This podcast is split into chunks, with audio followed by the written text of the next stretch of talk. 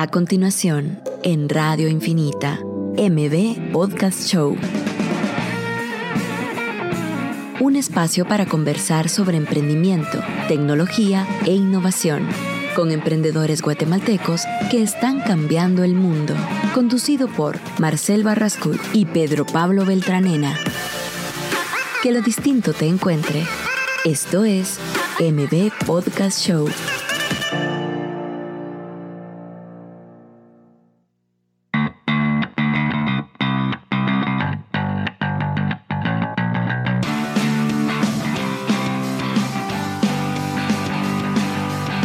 Buenas, ya estamos aquí en un programa más de M Podcast Show.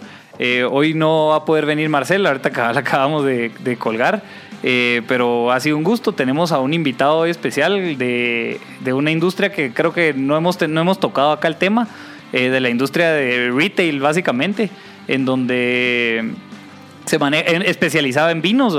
Traigo aquí a Jorge Solís, uno de los fundadores de Corchos. Jorge, bienvenido. Ahí sí que es un gusto tenerte acá. Creo que Jorge empezó, yo lo conozco desde hace bastantes años. Jorge empezó para darles una introducción hace 15 años a emprender en esta industria eh, y pues es un emprendedor que ya tiene bastantes luchas encima. Entonces, eh, pues bienvenido Jorge. hola Pedro Pablo, buenos días. muchas gracias ahí por la invitación. Es un gusto estar aquí contigo y a ver qué podemos platicar de, los emprendedores. Sin duda, Jorge. Eh, mira, para empezar, una de las primeras cosas que nosotros siempre comentamos es de las luchas que de las luchas que tenemos como, como iniciar el, negocio. ¿ah? Entonces, eh, si quieres contarnos un poco como con qué luchas te has estado topando recientemente en, tu negocio o en ya sea en el emprendimiento. ¿ah? Yo luego te comento algunas de las mías. Esto con el fin de enriquecer la conversación, ¿verdad? Ok, yo creo que pues eh, yo ya llevo más o menos como te comentaba 15 años en, el mercado. Es un mercado que, innovamos básicamente.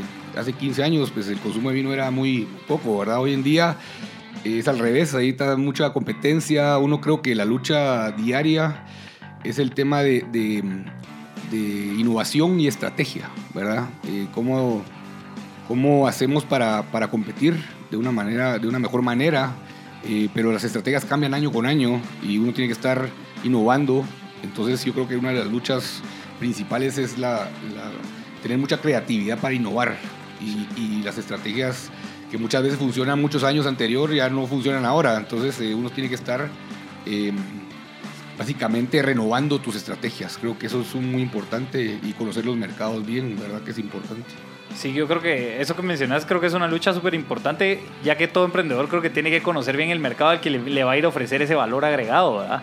Porque si no, si no ofrece ese valor agregado, eh, al final no tiene cómo, cómo sustentar esa demanda pues a buscar.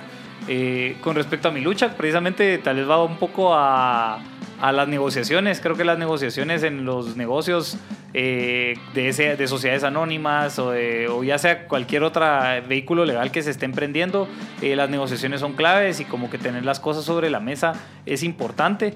Eh, siempre tener o trabajar de alguna manera con la honestidad del caso y trabajar hacia agregar valor, que creo que eso es como que lo que se tiene que tener en concreto, ¿verdad? Entonces, eh, mi lucha va un poco por ahí, en, ese sentido. No sé si te has topado con alguna lucha en ese sentido, Jorge.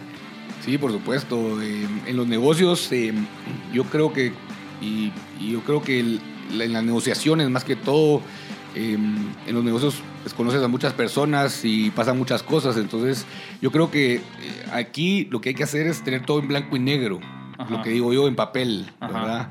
Eh, ¿Qué pasa si tal cosa, qué pasa si tal otra? Tener todo eso acondicionado, porque muchas veces eh, eh, se topa uno con personas que, posiblemente se trans, o sea, no, no, entienden la negociación platicada, ¿verdad? Entonces tal vez entiendes otra cosa y es otra. Entonces mejor blanco y negro es lo que yo creería lo, más sano para, para, para, estar en una negociación sana, ¿verdad? Siempre. Sí, yo creo que las negociaciones es básicamente la lucha en la que, en la que he estado, eh, pero creo que es súper valioso en el emprendimiento irse topando con esas luchas eh, cada, cada día. Al final esas negociaciones uno de emprendedor no solo van a pasar una vez, sino que van a pasar un montón de veces. Pues. Entonces solo saber manejar bien cada siguiente negociación es importante y siempre saber de que al final hay como principios básicos en esas negociaciones que no se deben de romper, como por ejemplo un gana-gana, en donde vos estés ganando, inclusive ya sea en la venta que ofreces, sino que también en negociaciones pues ya de otros términos, ¿verdad? Como accionatarios o cosas así, ¿verdad? Entonces sí, por ahí, por ahí van las luchas. Ahora, Jorge, contanos un poco con respecto al tema de, de, de que empezaste en un mercado, o empezaste innovando en un mercado y que hoy llevas 15 años, ¿cómo ves precisamente esa competencia en, el, en, tu industria, verdad? Sí, cuando comenzamos realmente el consumo de vino era, pues, no era alto realmente, pero vimos una, una oportunidad, ¿verdad? Eh, vimos una oportunidad em, que, que, pudimos explotar, ¿verdad? Entonces, em, eh, tratamos de, eso es importante también que lo tengamos claro, que, que ver oportunidades en el, en el, negocio. Entonces mirábamos que, que, se atendían muchos clientes, pero no se enfocaban en vino, ¿verdad? Entonces, eh, una de las cosas es el enfoque, ¿verdad? Nos enfocamos en el, en el, vino y solo eso, como un producto especializado y, y, poco a poco, pues, eh, eh, latinamos a ese servicio y a esa necesidad que había y poco a poco, pues, creamos también la escuela de vinos, ¿verdad? También, o sea, educamos a la gente y año con año, poco a poco, culturizás. Entonces eso también, eh, pues con eso también aportás, ¿verdad? A educar. Fíjate que durante todas estas entrevistas hemos, nos hemos topado con distintos tipos de emprendedores, ¿verdad? Y una de las cosas en las que yo creo que hemos coincidido es de que a la hora de vender un nuevo producto o servicio, uno tiene que educar a este cliente. Eh, más no educarlo en un sentido de venir, te voy a enseñar, sino en un sentido de venir, descubrí, ¿verdad? Hay otro este valor agregado, hay otro este servicio que te puede beneficiar en esto, eh, como cómo poder cada uno del lado del, del negocio, poder comunicar cada vez mejor que hay un valor agregado en lo que estás ofreciendo. Yo creo que eso es un costo que, por ejemplo, me imagino que si esa fue una de las estrategias en crear esa, esa, escuela de vino, eh, me imagino que esa fue por ahí va la estrategia, ¿no? En, precisamente enseñarle al cliente o al consumidor final esta nueva oportunidad de conocimiento a un sabores nuevos, a una cultura en sí, ¿verdad? ¿O no? Sí, claro, el, eso también requiere tiempo y paciencia y, perseverancia, porque es, es, un, es un producto que no, entonces, eh, sí, eh, realmente eh, empiezas educando y, capacitando y, realmente se vuelve una, una tu estrategia de tu negocio poco a poco. hoy en día, como me, preguntabas qué está pasando hoy en día, pues ya, ya se, se, creó un, un, incremento de consumo bastante grande. Ahora ya varios competidores de varios niveles de, todo, de, todo, de todas partes del mundo vinos, ahí, así, si ya puedes ver, hay muchas, muchas marcas nuevas em, y esto va a crecer. digamos, yo lo que digo que el vino no, es una, no es una moda, sino que era una tendencia, un modo de vida que va a seguir, ¿verdad? Entonces, ahora hoy en día pues te afrontas, afrontas más, más competencias y más, y más retos. Ok, sí, qué, qué valioso. Ahora un poco entrando a, ya que hablamos de las luchas de nuestra industria, como que con qué retos eh, te has topado recientemente, ya sea a nivel administrativo o de logística o de curación de, producto que traes. Eh, ¿Cuáles son precisamente esos retos que, buscan diferenciarte? Bueno, yo creo que, que mm, a final de cuentas eh, lo, que, lo, que, tenemos que ver siempre, lo que tenemos que ver siempre es qué es lo que el cliente o tu consumidor está, está requiriendo, ¿verdad? O sea, em, bajo, eso, bajo esos parámetros tienes que tomar las decisiones, ¿verdad? Entonces, eh, todo el tema administrativo logístico es en base a una necesidad del cliente. Eh, ejemplo, la logística, la, entrega, ¿verdad? Eh, esos son temas que, que, si uno promete algo, pues hay que cumplirlo, ¿verdad? Entonces yo creo que muchas de esas cosas son el consumidor te lo tiene que decir. Y ver esa necesidad del consumidor y, en base a eso actúas. Sí, es básicamente ese market driven, de empezar a ver, bueno, el consumidor está pidiendo esto, ¿cómo le devuelvo? Eh, ahora, ¿qué, herramientas has buscado como para encontrar precisamente qué te está diciendo el consumidor eh, a través, ya sea lo es a través de la venta que se ejecuta o lo ves ya sea de que sí tenés como focus group con gente que se acerca a decirte, mira, tal y tal, o tus mismos clientes que ya tenés te están, em, dan una, un esquema de retroalimentación para buscar ese, ese, ese punto, sweet point, sweet spot de, de darle lo que quieren. Sí, siempre pues en Corchos hemos sido bien, eh, bien em, como te digo, eh, hay que estar con el cliente a la par siempre, ¿verdad? platicando con él eh, frente a frente. Y yo creo que esa, esa cercanía, lo que se acerca uno con el cliente es lo más importante, creo yo, ¿verdad? él te lo dice y, te lo, y se lo va sacando conforme vas caminando y vas creciendo con él. Entonces el, el, cliente te lo, te lo dice. Realmente eh, nosotros tenemos varios segmentos y nos hablan en todos los segmentos y, tratamos de realmente no ignorarlo, sino que, que, es lo que realmente quiere para... Pero él te lo dice, yo creo que tienes que tener la relación muy fuerte con el cliente para, para tener esa confianza, para crecer juntos, ¿verdad? Sí, yo creo que ese es uno de los retos más pues, principales, ¿verdad? Tener a tu cliente cerca, Y siempre que, te, que hay un canal de comunicación claro para que entonces cualquier modificación que tengas que hacer, ya sea a los productos que traes o al servicio como se lo das o a las formas de pago que le, que le ofreces, eh, de alguna manera el recibir esa retroalimentación te va a servir para que te siga comprando, pues, Por eso creo que es tan importante esta parte, No, y, y, viene de un lado y del otro, porque muchas veces eh, tú puedes ayudar al cliente a, asesorarlo, ¿verdad? Decirle, mira, eh, esto está mejor hacerlo así, hacerlo así, porque uno conoce bien su negocio. Entonces, realmente eh, decirle al cliente, aconsejarlo para que haga las cosas mejor y en conjunto, pues como tú decías antes, la negociación es ganar, ganar. ¿verdad? Si él gana, uno, todos ganamos. Exacto.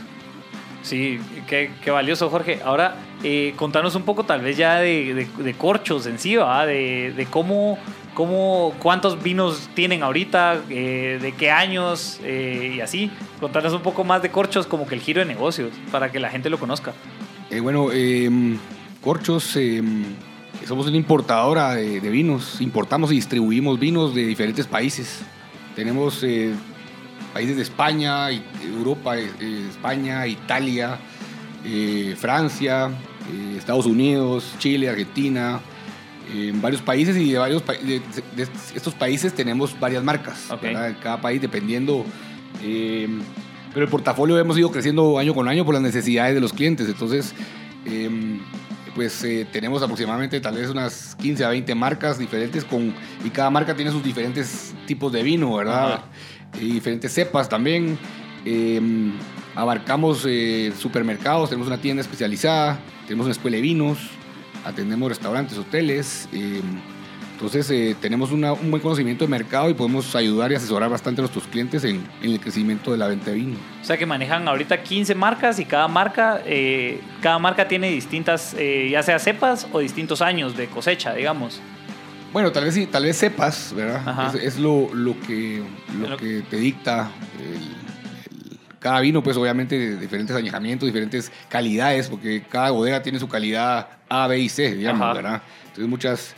Eh, nos enfocamos mucho en bodegas boutique, ¿verdad? No son tantas bodegas de volumen, sino que bodegas más eh, de boutique, más eh, especializadas, no tanto de volumen, que mantienen la calidad, precio-calidad constante año con año. Eso es lo que realmente eh, buscamos en corchos y, realmente lo que el consumidor encuentra es eso, ¿verdad? que es una de las, las, ventajas. Y yo creo que una de las cosas importantes es la escuela de vinos que ha estado creciendo, la, la gente le interesa mucho eso, ¿verdad?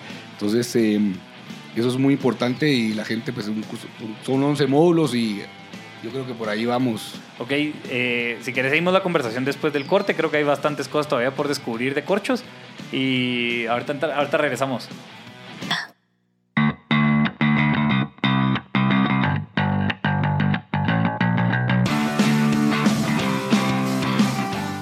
Bueno, ya estamos de vuelta. Aquí estamos con Jorge Solís, uno de los fundadores de Corchos Guatemala. Eh, ahorita vamos a platicar un poco precisamente de la logística eh, de, que, implica tener una importadora de vinos eh, enfocada en vinos boutique, ¿verdad? Que mantengan la calidad y precio en el tiempo. Así que seguimos aquí conversando con Jorge. Cualquier comentario que tengan o pregunta nos pueden consultar al 5741 1290 en WhatsApp. Eh, y con gusto aquí les respondemos. Entonces, eh, Jorge, ahí teníamos un par de preguntas que estábamos conversando en la pausa y era con respecto a qué retos te empezaste a topar. Bueno, antes, si querés contarnos un poco de tu background, ¿verdad? Eh, qué estudiaste y por qué terminaste eh, ahí sí que fundando una importadora de vinos y cómo te llevó a esa tu pasión, ¿verdad? Ok, bueno, eh, bueno, yo toda la vida me, gustó, me gustaron los negocios, siempre de chiquito vendía de, todo, entonces yo creo que es algo que también muchas veces trae el, el tema de, de, querer crear algo, querer vender siempre. Entonces yo eh, pues me gradué de ingeniero industrial y de sistemas en el TEC de Monterrey. Eh, conforme el tiempo pues me fui especializando un poco, obviamente con las, con las necesidades de la empresa uno uno entiende qué, qué necesita y entonces eh, estudié un MBA y también una especialidad en finanzas que me, ayuda, me han ayudado durante todo este tiempo a, a, tomar mejores decisiones. Yo creo que es algo, un consejo que les doy a, a, los emprendedores, eh, que sí vale la pena eh, especializarse en algo por lo menos, porque, porque lo ayuda a uno en el transcurso y uno toma, y, mejor, y es mejor estar trabajando en tu propia empresa y estudiando y lo puedes aplicar de una vez, ¿verdad? Yo creo que eso es un consejo también que, les puedo dar que me ayudó a mí.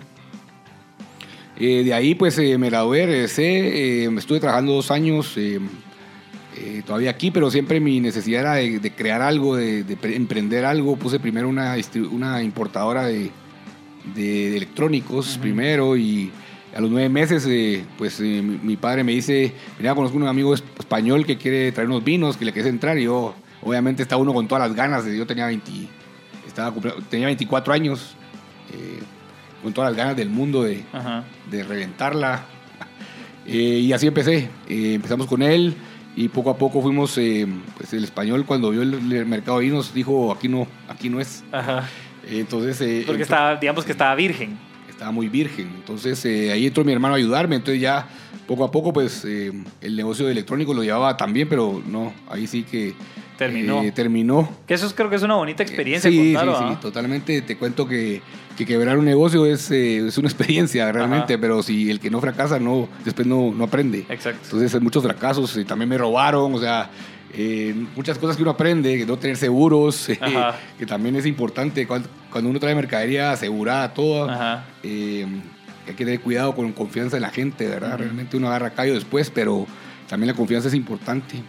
Hay mucha gente que le hace, que uno cree que es buena gente, pero no, realmente después... pero así empezamos y así poco a poco fuimos metidos en el mercado. Eh, no tenés de otra, entonces no hay vuelta atrás, como, como digo yo, ¿verdad? Si quieres ser emprendedor es, es duro y tienes que ver dónde vendes y vendes más para sobrevivir. Lo que hablábamos es que esto es una lucha diaria de, su, de, sobrevivir. Entonces hay que ver dónde se mete uno. Entonces empezamos a ver restaurantes, después empezamos a ver supermercados, después empezamos a ver servicio a domicilio, y poco a poco todo enfocado en el vino. Eh, y, durante este tiempo, pues hay, hay, decisiones que se toman y yo creo que se tomaron buenas decisiones. Le apostamos a que la gente iba a tomar más vino en un futuro. Y cabalmente le, fue una de las lo que acertamos. Entonces, eh, por eso ahorita, gracias a Dios, el consumo está. Sí, ahora hay, una ahora hay una cultura vinícola con respecto a desde, desde los restaurantes que te ofrecen un mejor servicio de vinos hasta ya experiencias de vinos, ¿verdad? como por ejemplo lo que mencionabas de la escuela o por ejemplo que cuando llegas a, catas, que también hay eh, catas que también ahora son dirigidas de una, de una manera pues más profesional. O sea, como que el, mercado sí se expandió, por decirlo así, ¿verdad? Eso, eso es a lo que te referís con respecto a que estabas apostándole ese futuro. Sí, totalmente. Eso es lo que mirábamos a, nivel mundial y eso es lo que, lo que queríamos aquí. Y realmente ya se logró, eh, se ha logrado bastante. Hay muchos, ahorita ya hay muchas cenas, wine dinners, maridajes, catas, eh, de todo. Y, eso es lo que quieres, ¿verdad? A final de cuentas, en la cultura de vino eso es. Ahora, Jorge, con respecto a, a, la hora de, traer un, de tener una importadora, ¿verdad? Que al final es, en, en términos ahí sí que drásticos o generales, eso es, ¿verdad? Una importadora. Entonces, ¿qué retos te topaste a la hora de empezar a importar esa primera caja? ¿Verdad? Eh, ¿qué, qué, qué, qué, cosas hay que contemplar eh, antes de empezar a hacer esa, es, esa primera importación? Sí, muy buena pregunta. Sí me acuerdo que me tocó ir a hacer colas a registrar los vinos primero. Eh, no conocía uno el, todo el todo la papelería que uno necesita, toda la documentación, eh, a pedirla. O sea, eso es un reto también que uno no sabe. O sea, uno, uno lo, tiene que empezar de cero y es hacerlo uno. Entonces, eh, fui a sacar los registros, colas, de que llegaba como dos, tres veces y me faltaba documentación. Eh, la cosa es que poco, pero aprendí. O sea, uno aprende con eso y agarra experiencia. Después la importación, otro problema. no hay muchas, muchas veces que no están, aquí en el país no está regulado muchas cosas. Entonces, eh, algunas importaciones van bien, otras salen mal. Eh, tiene siempre ese riesgo de, de, tiempos, ¿verdad? Pero, poco, pero lo, lo, lo hice mm, al principio y, y lo, lo, sé hacer, pues. O sea, eh, obviamente ahora ya, ya, ya, es más fácil, pues, pero lo hice desde el principio. Es importante que, que todos como emprendedores empecemos, lo hagamos primero, ¿verdad? sí, yo creo que eso es algo, algo que cuando uno hace sus propias cosas, creo que es algo donde empieza a crecer ese conocimiento, ¿verdad? Porque antes de delegarlo, lo tuviste que hacer, pues, ¿verdad? Entonces ahora ya tal vez ya, ya hay un área encargada de ello que se encarga ahí sí que básicamente, bueno, mucha, vamos a comprar esto, se registra esto, tal y tal, y el siguiente paso ya es la logística de traerlo, ¿verdad? que ese también es otro gran tema. ¿Bajo qué Incoterm empezás a negociar con tus proveedores eh, la entregada del vino? Si no estoy mal, en los Incoterms, eh, por lo general en las importaciones, la mejor, bueno, que también depende, pero una de las mejores es negociar con FOB, que es Free On Board. Entonces ya te lo dejan ahí sí que acá y ya solo te encargas de la logística de traerlo de, del, puerto para tu lugar de, casa matriz, para empezarlo a distribuir. Entonces, esos no sé si han sido otro tipo de retos con los que precisamente has tenido que, lidiar en costos o en negociaciones con tu proveedor, etcétera. Sí, de repente te dan sorpresas, ¿verdad? Y, realmente sí, los, te, puede ser FOB o puede ser ex-work, depende de los países. Eh, entonces, eh, sí tienes que cuidar mucho los costos, ¿verdad? Porque muchas veces eh, alguna multa, algún atraso te generan, el costo te, se sube, los márgenes te golpean, entonces eh, hay que estar preparado, por eso hay que, hay que costear bien, ¿verdad? Hay que tener un buen pricing, pricing point, ¿verdad? Porque si no después eh, pagas las consecuencias. Exacto. No, eso, eso, eso es valiosísimo. Por ejemplo, la semana pasada me enteraba de un caso de precisamente de importaciones, pero de China, en donde no sé, como que hay que costear bien, precisamente no basado en un cotizador hecho, sino basado en, una, en facturas hechas. Ya sea de lo que te costó traer la, eh, la logística, el seguro, eh, y para lo que te costó tenerlo free on board, y a partir de ahí empezar así ese costeo para poderlo dar a un buen precio y no perder en el margen. Creo que eso, es una gran lección para las importaciones, aparte de los días de cuentas por cobrar o pagar, que eso también es otro tema. A tener una, por ejemplo, una, una línea de abasto que recibís, eh, le pagan a, tu proveedor y vos tenés 90, 60 días para pagarle. Creo que también eso es otro de, los, de las cosas que hay que ir machando en el tiempo, ¿verdad?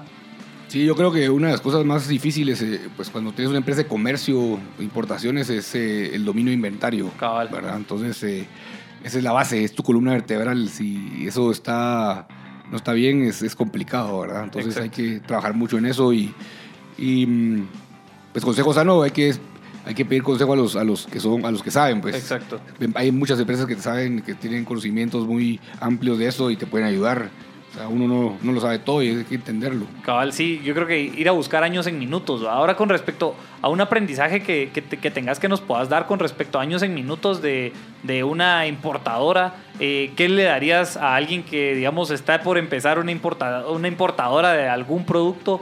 Eh, ¿Cuál sería el primer consejo a, a, a darles a la hora de empezar a contemplar este tipo de cosas? Bueno, hoy, hoy en día, pues... Eh, antes, que, antes de importar una cantidad y todo, hay que, hay que hacer pruebas, eh, pruebas. Piloto. Piloto pequeñas, ¿verdad? Para no. Porque uno, uno piensa, ah, yo le voy a pegar con este producto y cuando lo traes nadie lo quiere. Entonces yo creo que hacer pruebitas pequeñas, empezar de chiquito, pequeño, cajas, pocas cajas, ir poco a poco y viendo y sondeando si realmente el producto le gusta a la gente. Si no le gusta, eh, olvídate, no va a pasar, aunque te, te guste mucho a ti. Ajá. Eh, entonces eso es importante, pruebas pilotos, eso, eso es básico, no necesariamente, y hay que negociar con los proveedores, porque no te, que no te pongan mínimos, sino que hay que, mire, voy a hacer un test market, le llamo yo, y voy a ver si, si aquí en Guatemala va a pegar el producto, y si pega, ya te, poco a poco empiezas a estar creciendo, ¿verdad? Ajá. Sí, ahora otra, otro tema, Jorge, ahorita creo que hablamos un poco de precisamente la logística, importar los papeleos que se requieren a la hora de registrar una marca, que tenés que tener, eh, no sé, algún registro sanitario para esto, eh, tenés que tener otra póliza de entrada de la SAT, eh, en fin, eso es para el tema de importación, que pagas tu FOB. Ahora para el tema de distribución, ya en la ciudad, digamos, eh, y en cómo, qué, qué dificultades se han topado ahora eh, para la distribución de todo su producto. Sí, yo creo que, digamos, eh, la distribución, pues cada vez quieres que lleve más rápido el producto, pero Ajá. aquí en Guatemala cada vez hay más tráfico. Exacto. Entonces yo creo que hay que buscar maneras más rápidas de llegar al consumidor más, más, más rápido, pues. Sí. Entonces eh, realmente ahorita la, la idea es tener rapidez y, y este tráfico no lo permite. Entonces hay que ser muy creativo para ver cómo llega, eh, llega más rápido tu producto, ¿verdad? Y entonces eh, eh, ahí- por ahí va La- el- la- la- la- tu creatividad para llegar más rápido, pues. Sí, al final como que los canales de venta, ¿va? por ejemplo, que tengas, no sé, 10 canales de venta, eso también de alguna manera facilita esa redistribución de tu producto, ¿va? Porque al final es, es ahí donde se tienen que estar moviendo, pues, ¿va? Entonces, como que al final, no solo- uno es la rapidez, dos es el que constantemente estén reabastecidos los puntos de venta, por ejemplo, ¿verdad? Entonces, y también qué, qué parámetros de consumo se están teniendo en esos puntos de venta para entonces hacer buenos pedidos que se reflejen en el movimiento de tu inventario. Sí, Ah. totalmente, jugar, jugar con el inventario del cliente. Cabal. Porque, digamos, si no, el cliente te va a estar pidiendo día a día. Ajá. Yo siento que hay, que hay que tener un buen estudio de consumo para, para llevarle las menos veces posible al, al mes, creo yo, ¿verdad? Ajá. Eh, pero sí es, eh, si tienes muchos vinos es, es complicado. Entonces eh, tienes que estar, eh, en- o sea, analizando todo eso diariamente, semanalmente. Ahora con respecto a la rotación de inventarios que ustedes han tenido, digamos, de cuando empezaste a cuando, como bien mencionábamos, de que la industria de vinos ha crecido, eh, ¿cómo, cómo, has cómo dirías de que la rotación de inventarios se ha mostrado a través del tiempo? Es decir, eh, ¿se ha aumentado a unos 10x o a unos 2x? O sea, como que cuál ha sido esa tendencia eh, hacia la que está creciendo esa rotación de inventario de lo que se está consumiendo. Sí, tal vez, eh, no rotación, tal vez ventas. eh, realmente se venía, o sea, vienes creciendo. Cuando algo empieza, empiezas a crecer muy fuerte. Ajá. Pero ya los últimos dos años, ya se- cuando el mercado se pone más saturado, ya el crecimiento empieza a, a golpear. Porque cuando empiezas algo eh, y va bien, empiezas a crecer año con año muy fuerte. O sea, Exacto. 20, 30% posiblemente. Pero ya cuando, cuando empiezan a, ya no creces tanto, Ajá. es porque algo está pasando, ¿verdad? Exacto. Sí, el mercado, digamos que llegó a una etapa de consolidación, por decirlo así. O hay mucho más competencia más fuerte, Ajá. o ya los, tus competidores se dieron cuenta que estás Exacto. y ya te empiezan a, a querer bloquear. Y entonces ya empieza lo, ahí empieza tu creatividad y empieza ahí El valor agregado. Lo que das, así es. Entonces, eh, mucho cuidado con eso, porque muchos te puedes acomodar a que estás creciendo mucho y de repente te pega un, como como que te pega un palo, ¿verdad? Exacto. Eh, y hay que despertar y hay que desacomodarse Ajá. y ser creativo para, como te decía yo, las luchas de hoy en día. Ahora sí tengo que ser, pensar, ser creativo, ser más estratégico.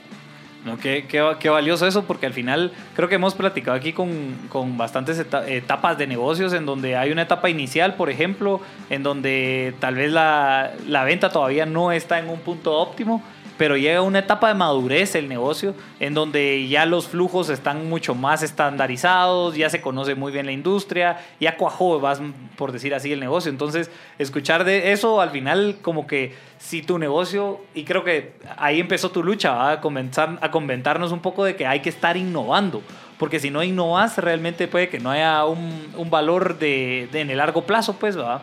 Vamos a ir un corte y seguimos platicando aquí con Jorge Solís de Corcho. Estás escuchando MB Podcast Show por Radio Infinita.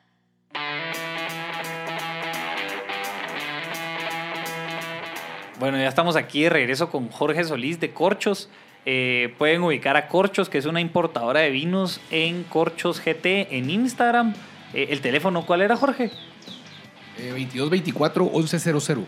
Sí, para cualquier persona que pueda solicitar o la página corchos.com.gt en donde pueden ahí sí que ver básicamente el portafolio de vinos que tienen para, para sus distintas eventualidades.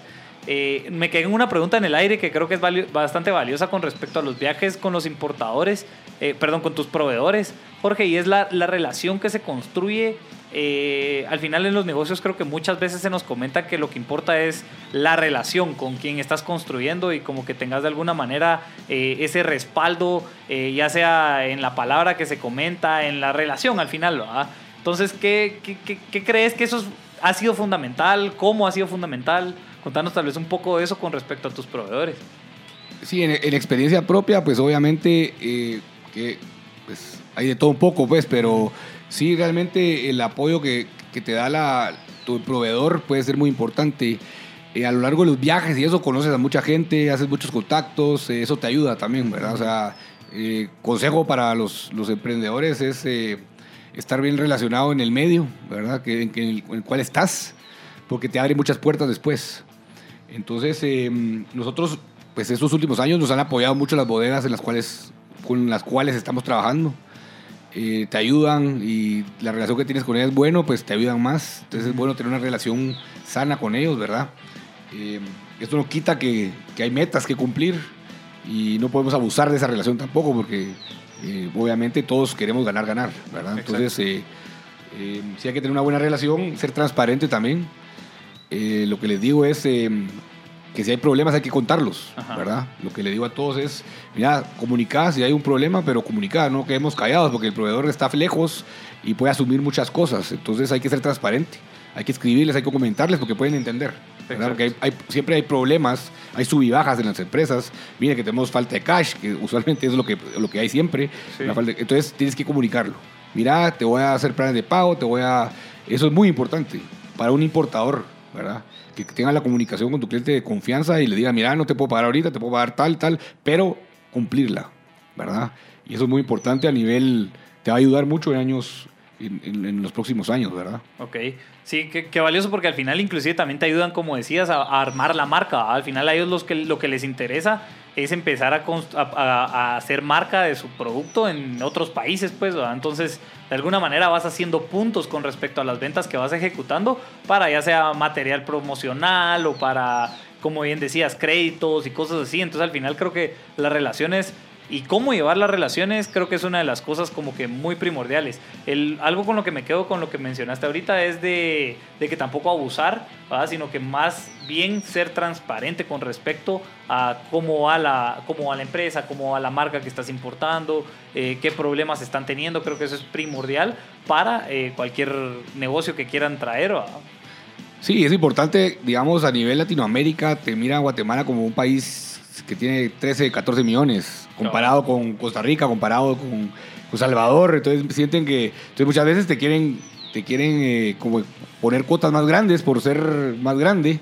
Tienes que explicarles bien, ¿verdad? Todo, cómo es el mercado realmente, ¿verdad? Para que ellos entiendan también. Y no piensen que por, por ser mucho más grandes que Costa Rica, ejemplo, que es un buen importador de vino, eh, se puedan confundir. Entonces es importante cuando cuando platiques con ellos, eh, darles mucha data, ¿verdad? De cómo está el mercado para que te midan en base a, las importaciones reales, no como miran en el mercado, ¿verdad?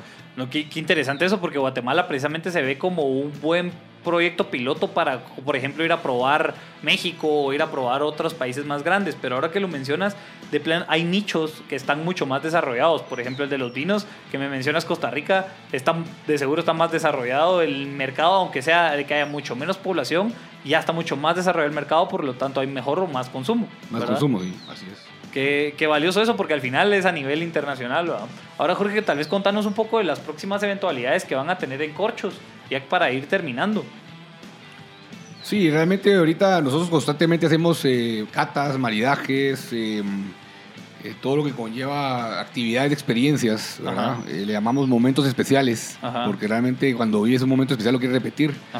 Entonces tenemos muchas catas y, lo estamos anunciando ahí en nuestras páginas web, en, Facebook, pero em, me gusta mucho la gente para la que quiere empezar, le gustaría empezar en el mundo del vino o es escuela de vinos. Em, en Instagram, así los encuentran. En Instagram, sí, o en Facebook. Instagram, Facebook, em, Escuela de Vinos Corchos. Okay. Ahí tenemos 11 módulos y en 11 meses ya pues sales como un wine connoisseur. Ah, Básicamente eh, hay tres básicos y ahí te vas a por país. Entonces hablas del país una hora y catas vinos del país, vinos de Chile, vinos de Argentina, de España, de Italia, de Francia. Entonces yo creo que es muy completo, ¿verdad? Ya lo quieres hacer una vez al mes o lo quieres hacer dos veces al mes. Eh, ya depende de tu, tu ímpetu. De, tu ímpetu y tus ganas. Exacto. Pero ha sido muy, muy exitoso. Estamos graduando casi que al año, pues capacitando básicamente 12 personas, 24 personas semanales más o menos. Eh, me parece que tenemos una llamada. Vamos a dejarle entrar. Aló, buenos días. Sí, buenos días, contanos. ¿Cómo te eh, llamas? Eh, me llamo José. ¿Qué tal, José? Eh, pues no sé, aquí un poco a la rápida, escuchando el programón, mucha buen programa. A Jorge lo conozco, pero quisiera así breve, que ya vi que nos extendemos mucho en la casaca, entonces solo un cachito breve. ¿Cómo está la cultura de vinos aquí en Guate? Creo que gracias a, él, con eso que mencionaban de oveja negra y todo este rollo, como que yo veo que ha crecido un poco porque antes no, la gente no tomaba vino y, yo creo que es una, es una cultura muy, muy, muy bonita y, y es como cool también pues poder echarse un buen vino en vez de las chelas o el guaro que es como mucho la, la patojada. Entonces me gustaría saber qué dice George de, de la cultura, cómo ha crecido y cómo lo, cómo lo, cómo lo ve y cómo lo vio, ¿va? Perfecto, ahorita, ahorita, te contestamos, José, muchas gracias. Ah, pues, órale, pues. Hola, José, ¿cómo estás? Gusto saludarte. Buena pregunta, ¿cómo está la cultura? Pues, mira, yo, eh, la primera impresión que, tengo es que la gente más joven está tomando vino. Eso es una ya algo que te dice mucho, ¿verdad? Antes no, digamos, a los 25 años no pensabas en tomar vino. Eh, la gente de 25 a 30 años ya está tomando vino. Entonces esa cultura lo que viene es eh, muy fuerte, ¿verdad? Entonces eh, tienes una cultura que está empezando, ya la gente joven está tomando vino. Como tú dices, el guaro, pues eh, yo creo que la gente se está yendo por cosas más sanas. Yo creo que el vino es una opción, ¿verdad? Buena, que mucha gente se está pasando de, de, guaro a, a vino. y eso también te dicta mucho, ¿verdad? solo que obviamente poco a poco vamos educando y así se va culturizando la gente. Entonces, realmente yo vino que ha incrementado bastante la cultura de vino en Guatemala y va a seguir aumentando. Sí, como bien decís, creo que si están capacitando a 24 personas a la semana, en, ya sea en elementos básicos como después ya irse por país, eh, creo que es, eso ya es, pues ya es, ya es un indicador de que, de que hay cada vez hay en el mercado más personas conocedoras de la industria, pues, ¿verdad? Entonces creo que, creo que valiosísimo lo que, lo que nos planteas con respecto a cómo ha crecido. Y José, gracias por tu pregunta. Eh, creo que al final eso es lo que nos toca en Guatemala. Creo que bastantes industrias están, están así en, Guatemala, en donde hay una gran oportunidad por crecer. Eh, la industria de la música, por ejemplo, que cada vez hay más conciertos de otro tipo de bandas. Eh, la industria de la fotografía, como bien tuvimos aquí a Byron Mármol, eh, la industria de las finanzas, como bien hemos hablado de Concord, eh, y aquí ahorita que tenemos a Corchos, básicamente hablando de que la industria de los vinos está pues creciendo y ya viene desde, una, desde hace bastantes años en, en la educación de este tema. Entonces, básicamente conclusiones, cualquier cosa que, quieran contactar ya sea a la Escuela de Vinos o a Corchos, en internet ahí están sus, sus, páginas web, ¿verdad? En, Corchos GT en, Instagram y en, y en, Facebook. Y Escuela de Vinos Corchos en Facebook y en Instagram. Así que ha sido un gusto y Jorge, muchas gracias también por tu tiempo en poder ahí sí que darnos conocimiento con respecto a la industria y a lo que te apasiona. Eh, nos vemos en el próximo programa de M Podcast Show.